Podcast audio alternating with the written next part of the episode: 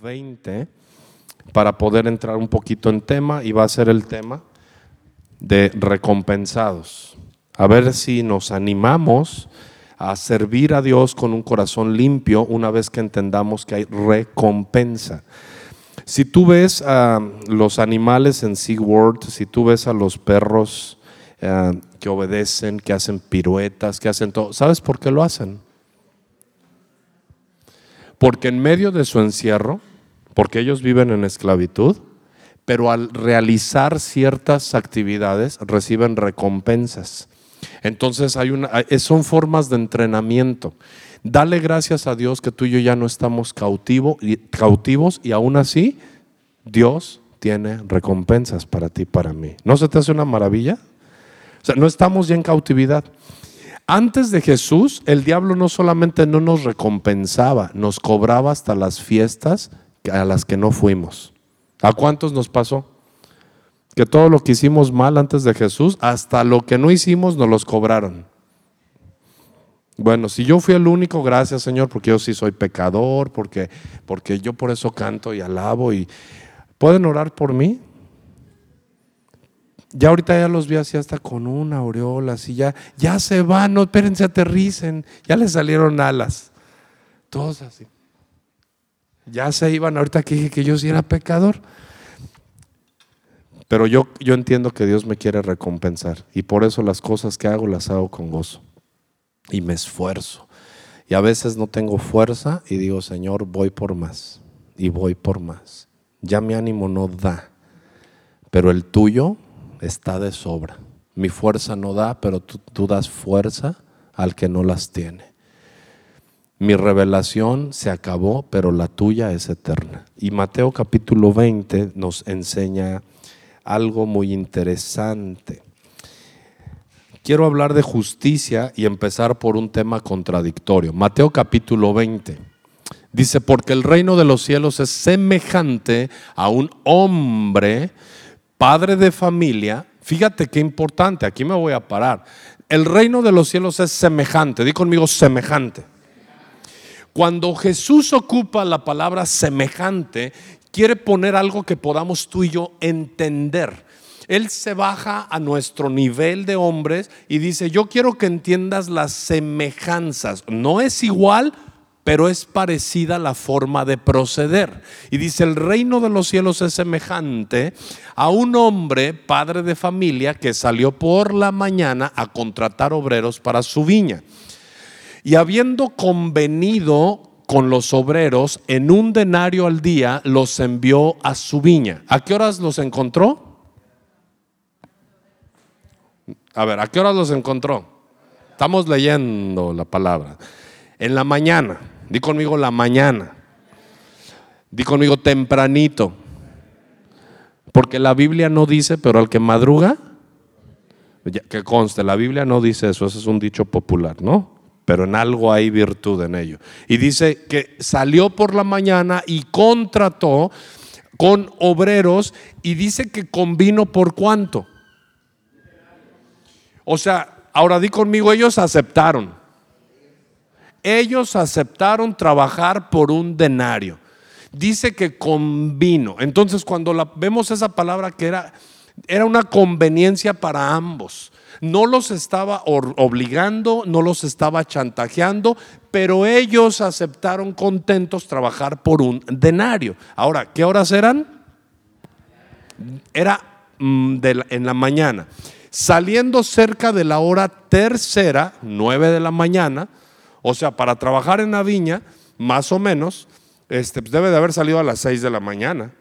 Luego, la hora tercera era más o menos por allá, de las 9 de la mañana y dice, vio a otros que estaban en la plaza, ¿cómo estaban? Desocupados.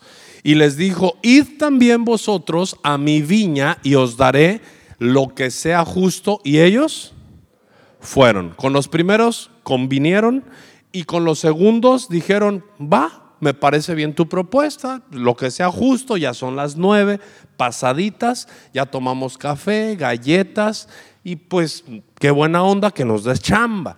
Salió otra vez cerca de las horas sexta y novena e hizo lo mismo, ya por ahí de las 12 del día. ¿Ok? Ya a las 12, ya cómo anda la gente.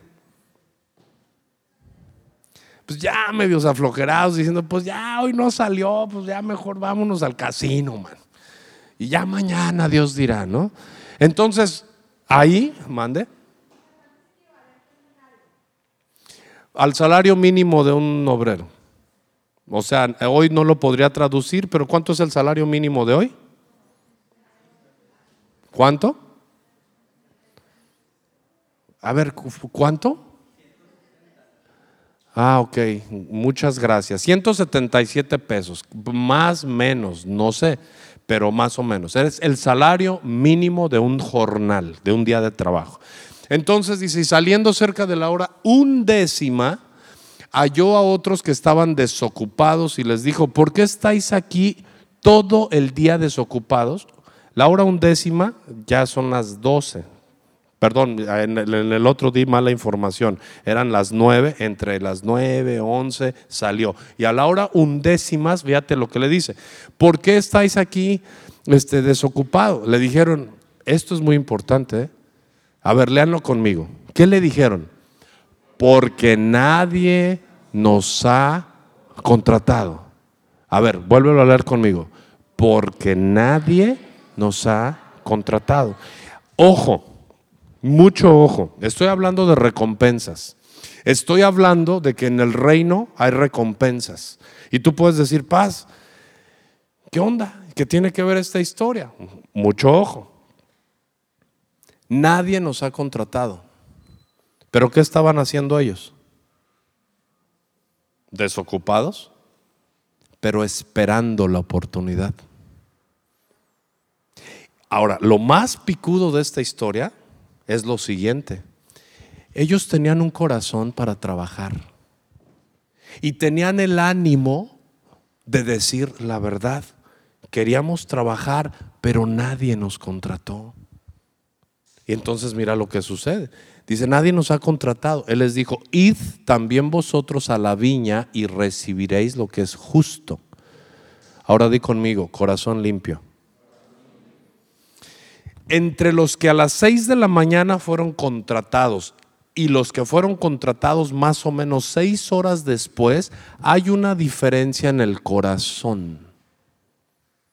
Los de las 6 de la mañana, ahorita la vamos a ver, los de las 6 de la mañana pues estaban tempranito diciendo pues así es la chamba y los que a las 12 de la tarde, de las 12 del día fueron contratados son un grupo de personas pacientes, con ganas de trabajar, que no permitieron que el rechazo de nadie les desanimara para seguir esperando. Fíjate lo que sucede. Cuando llegó la noche, o sea, ¿cuántas horas trabajadas de las 6 de la mañana a la noche? ¿Quién sabe? Tal vez 12, tal vez 14. De las 12 que fueron contratados los últimos a las 8, pues fueron 8 horas, ¿no? Nada más. Y mira qué increíble, dice, cuando llegó la noche, el señor de la viña, undécima, doce, Seis, ¿no? Fueron más horas. Ok, ahorita saco ese dato, ¿eh? porque ya me cuatrapié, porque, eh, porque el Señor les dice algo que me hizo pensar en el horario. Bueno, ahorita lo aclaro. Cuando llegó la noche, el Señor de la viña dijo a su mayordomo, llama a los obreros y págales el jornal. ¿Págales el qué? Jornal significa todo el tiempo de trabajo por lo cual habían sido contratados los primeros. Dice, llámales y págales el jornal, comenzando desde los postreros hasta los primeros. Fíjate cómo trabaja Dios. Ve cómo es creativo Dios y cómo trabaja Dios. No les llamó, ¿quiénes son los que ya necesitaban irse y los que se querían ya irse? Los primeros, lógico, ¿no? Pero, ¿sabes? Dios ve el esfuerzo. Dios ve el corazón. Dios ve cuando no te cansas. Cuando tu espera ha sido verdaderamente de todo tu corazón y tu actitud no cambia aunque te hayan desechado en la primera oportunidad. Fíjate la maravilla de esta historia, hablando de las recompensas que Dios sí trae. Llámales, a los, em, comienza desde los últimos y luego los primeros.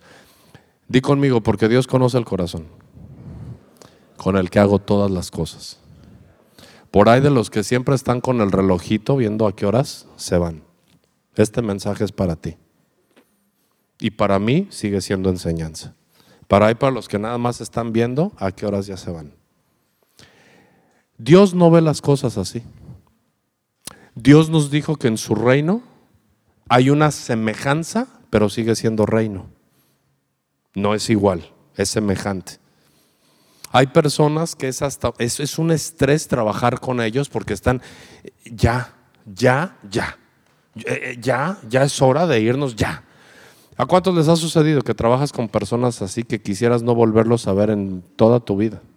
Pero desgraciadamente los vas a ver por muchos jornales.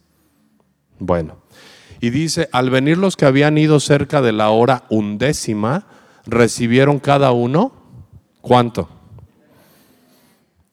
Ahora, ¿en cuánto quedó el Señor con los primeros? Chequen el corazón. Al venir también los primeros, pensaron que habían de recibir más. Di conmigo, además, chismosos. Porque les llamaron a los últimos. Les llamaron a los últimos. Pero ahí estaban los primeros. Hey, ¿qué onda? No mira. Le hicieron un denario. E inmediatamente su corazón mezquino, porque se olvidaron, se olvidaron de lo que habían acordado. ¿Por cuánto convinieron? Entonces, están, les dieron un denario. Imagínate a nosotros. Di conmigo, merecidos.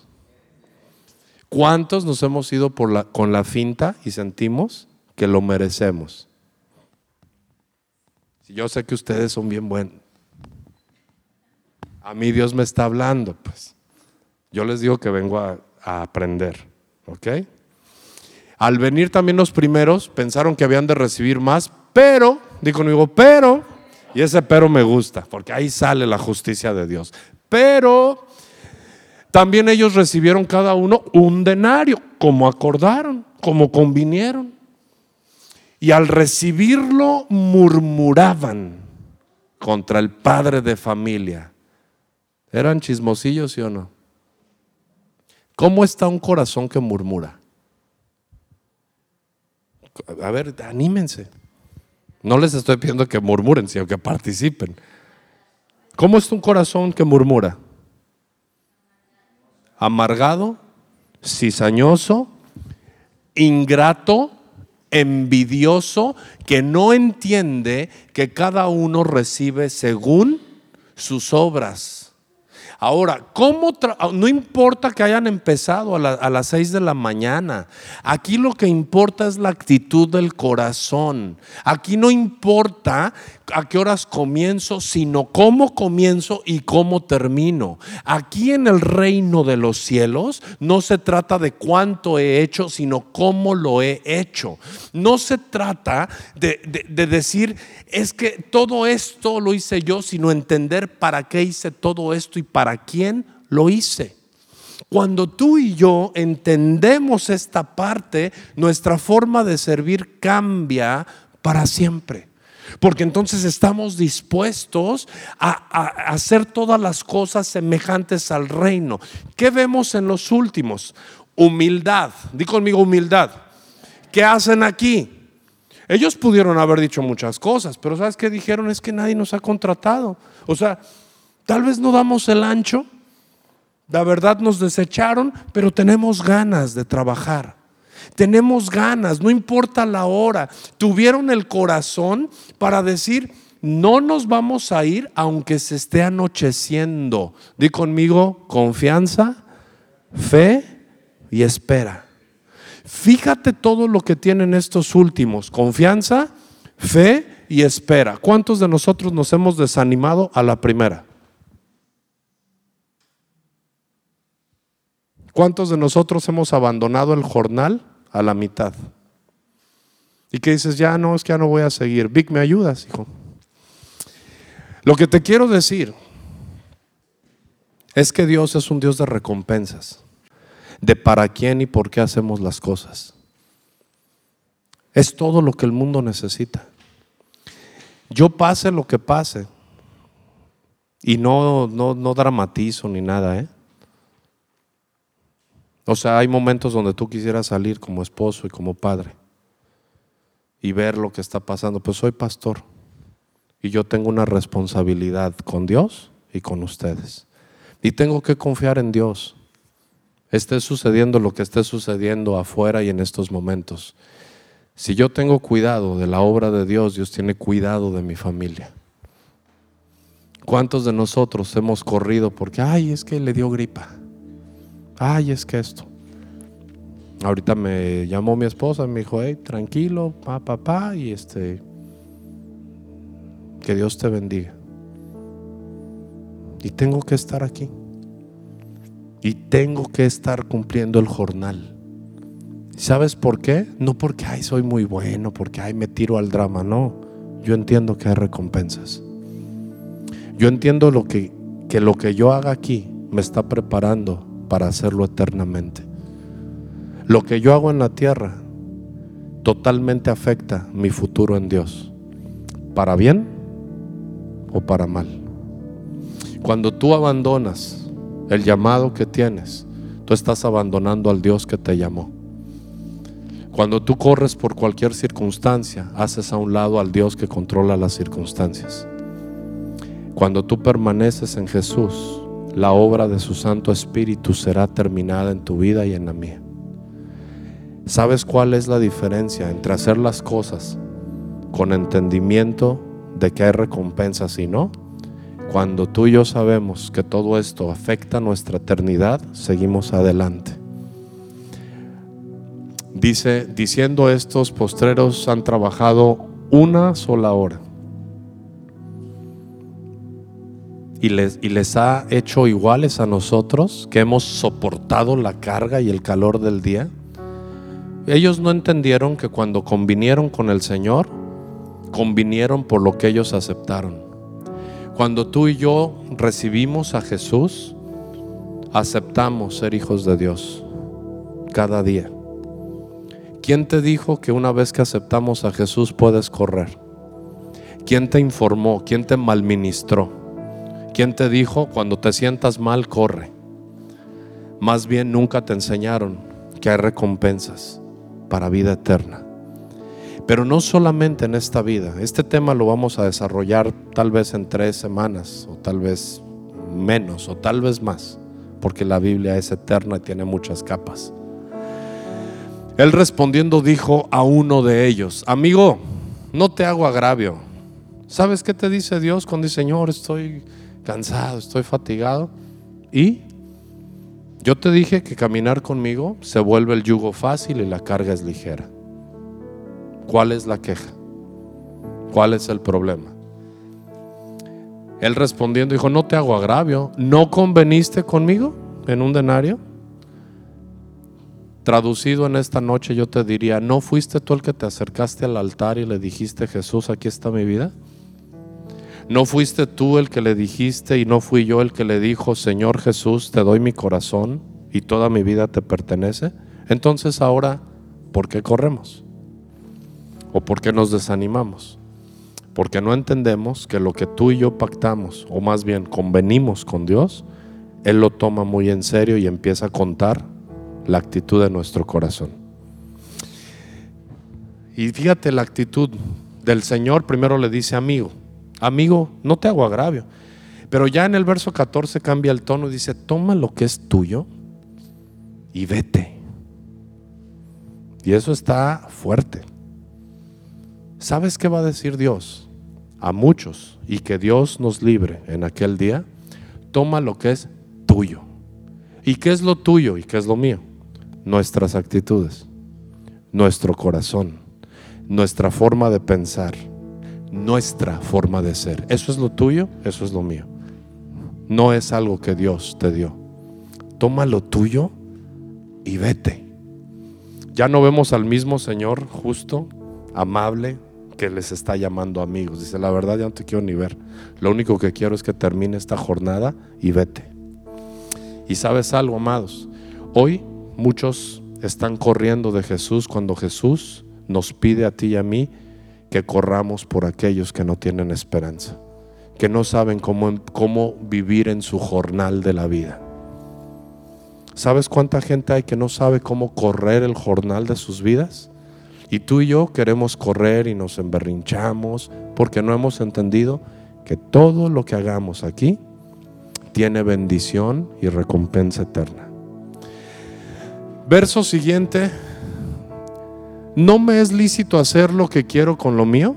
¿O tú tienes envidia porque yo soy bueno? Y ya entonces deja ver el Señor su corazón. Dice, yo soy justo, contraté a los que nadie quería contratar y dio oportunidad a los que nadie les dio oportunidad. ¿Soy bueno o no soy bueno? Pero ustedes creen que por ser los primeros tienen más derechos sobre aquellos que fueron rechazados. No, no es así. Entonces dice, así los primeros serán postreros y los postreros primeros, porque muchos son los llamados. Di conmigo, son muchos los llamados. Ahora, ¿quién es el que hace el llamamiento?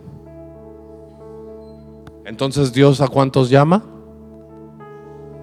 Pero por la actitud de nuestro corazón, pocos somos escogidos. Yo te animo con todo mi corazón y con toda sinceridad a que evalúes tus decisiones delante de Dios.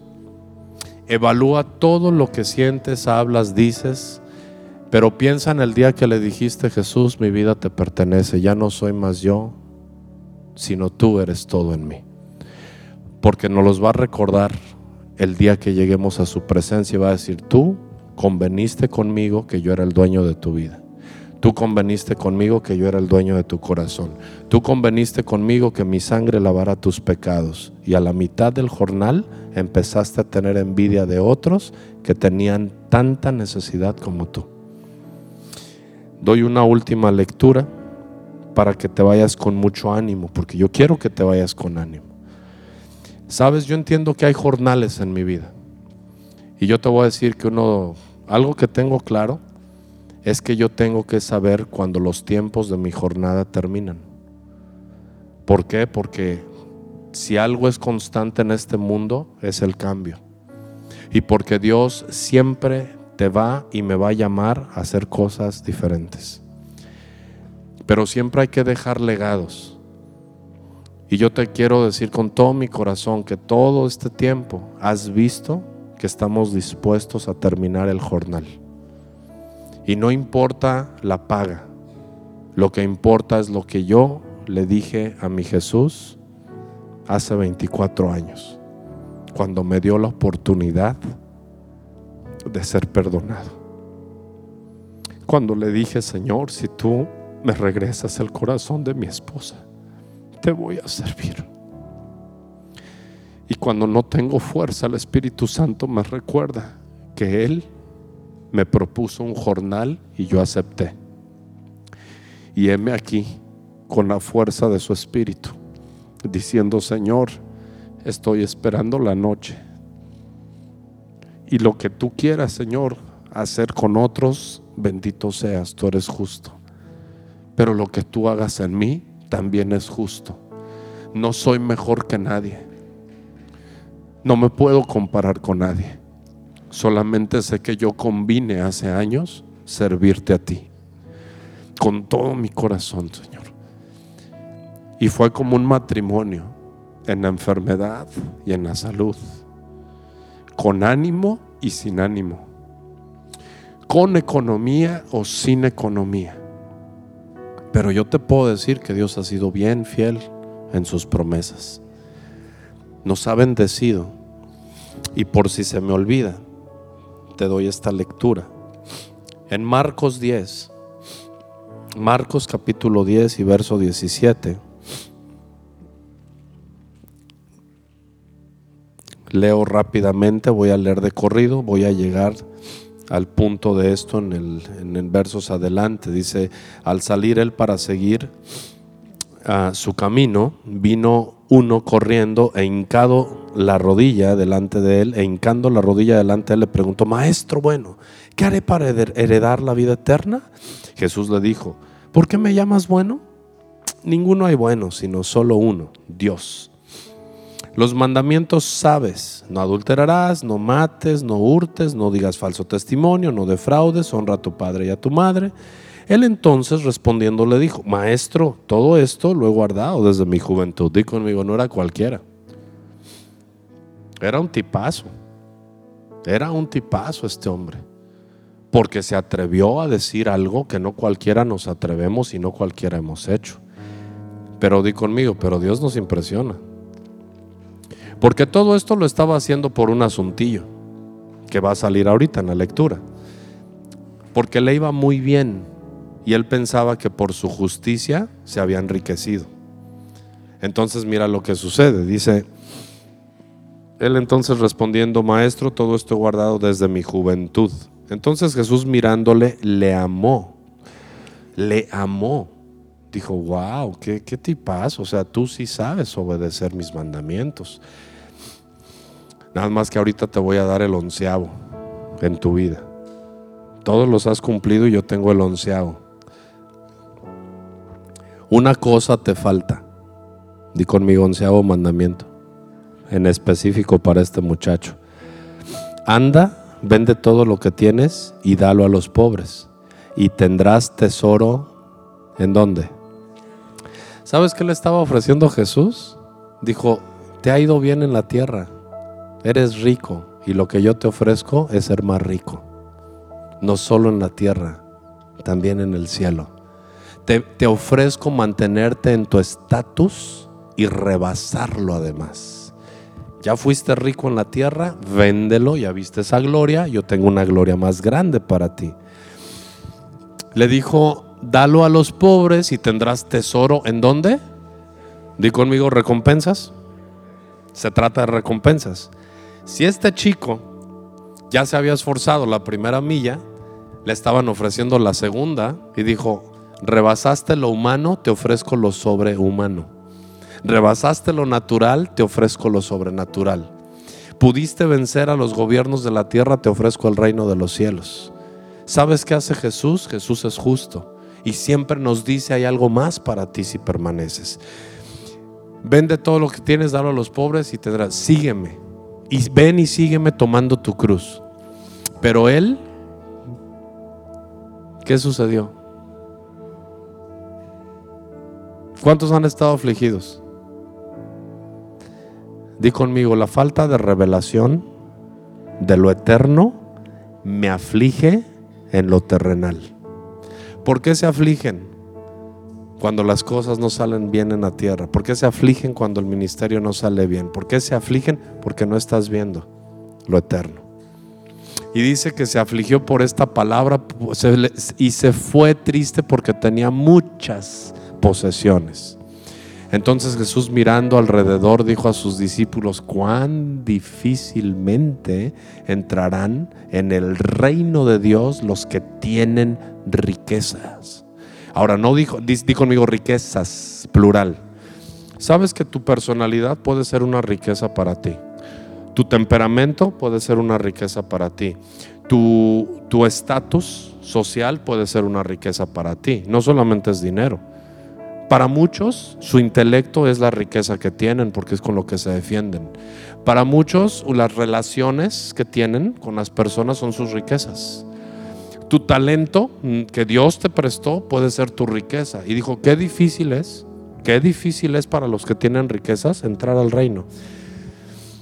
Ay, Señor, dice, respondiendo, los discípulos se asombraban de sus palabras, pero Jesús respondiendo volvió a decirles, hijos, cuán difícil es entrar al reino de Dios a los que confían en sus riquezas. Ahora, una cosa es tenerlas, pero peor aún es confiar en ellas. Verso siguiente. Más fácil es pasar un camello por el ojo de una aguja que entrar un rico en el reino de Dios. Fíjate qué difícil se puso la cosa. No es una aguja de las de coser, no te preocupes, le llaman agujas a unas puertas pequeñas que miden aproximadamente 1,20 y que estaban entre los muros de las ciudades antiguas con forma de semiarco, así medio árabe. Pero pues Jesús dijo, es, es, más fácil pasar un camello por allí a que un rico entre al reino de los cielos. Ellos se asombraban aún más diciendo entre sí, ¿quién pues podrá ser salvo? Entonces Jesús mirándolos dijo, para los hombres es imposible, mas para Dios no es, más para Dios no, porque todas las cosas son posibles para Dios. Y con esto nos vamos a ir con revelación. Entonces Pedro aprovechó la oportunidad no aprovechemos las oportunidades y querramos agarrar a Jesús descuidado. Y Pedro dijo, ah, comenzó a decirle, he aquí nosotros lo hemos dejado todo y te hemos seguido. Fíjate qué grueso es pensar que le hemos dado mucho. Qué terrible.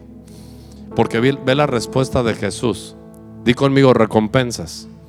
Y dice, respondió Jesús y le dijo, de veras les digo que no hay ninguno que haya dejado casa o hermanos o hermanas o padre o madre o mujer o hijos o tierras por causa de mí y del Evangelio que no haya recibido cien veces más o que reciba cien veces más. Di conmigo ahora.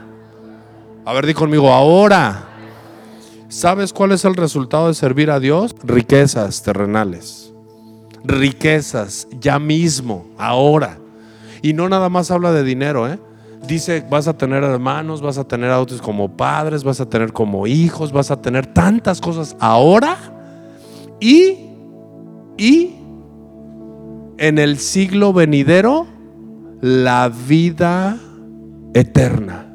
¿Sabes qué está diciendo Dios? Tengo recompensas para ti, entiéndelo. Te estoy diciendo aquí, cuando me sirves y te ofrezco la vida eterna para que continúes con el nivel de riqueza espiritual, de alegría y de gozo perpetuo. Amados, vamos a despedirnos en esta noche, pidiéndole a Dios que a cada uno de nosotros nos dé el entendimiento de lo que sí es ser hijos de Dios, de lo que sí es servir a Dios con entendimiento. Yo te invito a que cierres un momento tus ojos y pienses en todas las veces que te has sentido agotado, que te has sentido frustrado, que te has sentido como que nadie valoró tu jornal. Pero te has olvidado que el Dios que nos llamó es un Dios justo que siempre valora cuando has sido desechado para Él aceptarte. Que siempre valora cuando nadie te quería para Él amarte. Que Él valora una hora de tu trabajo como si hubieras trabajado todo el día porque Él mira el corazón y Él no mira solamente las apariencias. Padre, te doy gracias por tu palabra, porque nos ofreces cosas eternas, pero también nos ofreces cosas que en esta tierra nos enriquecerán.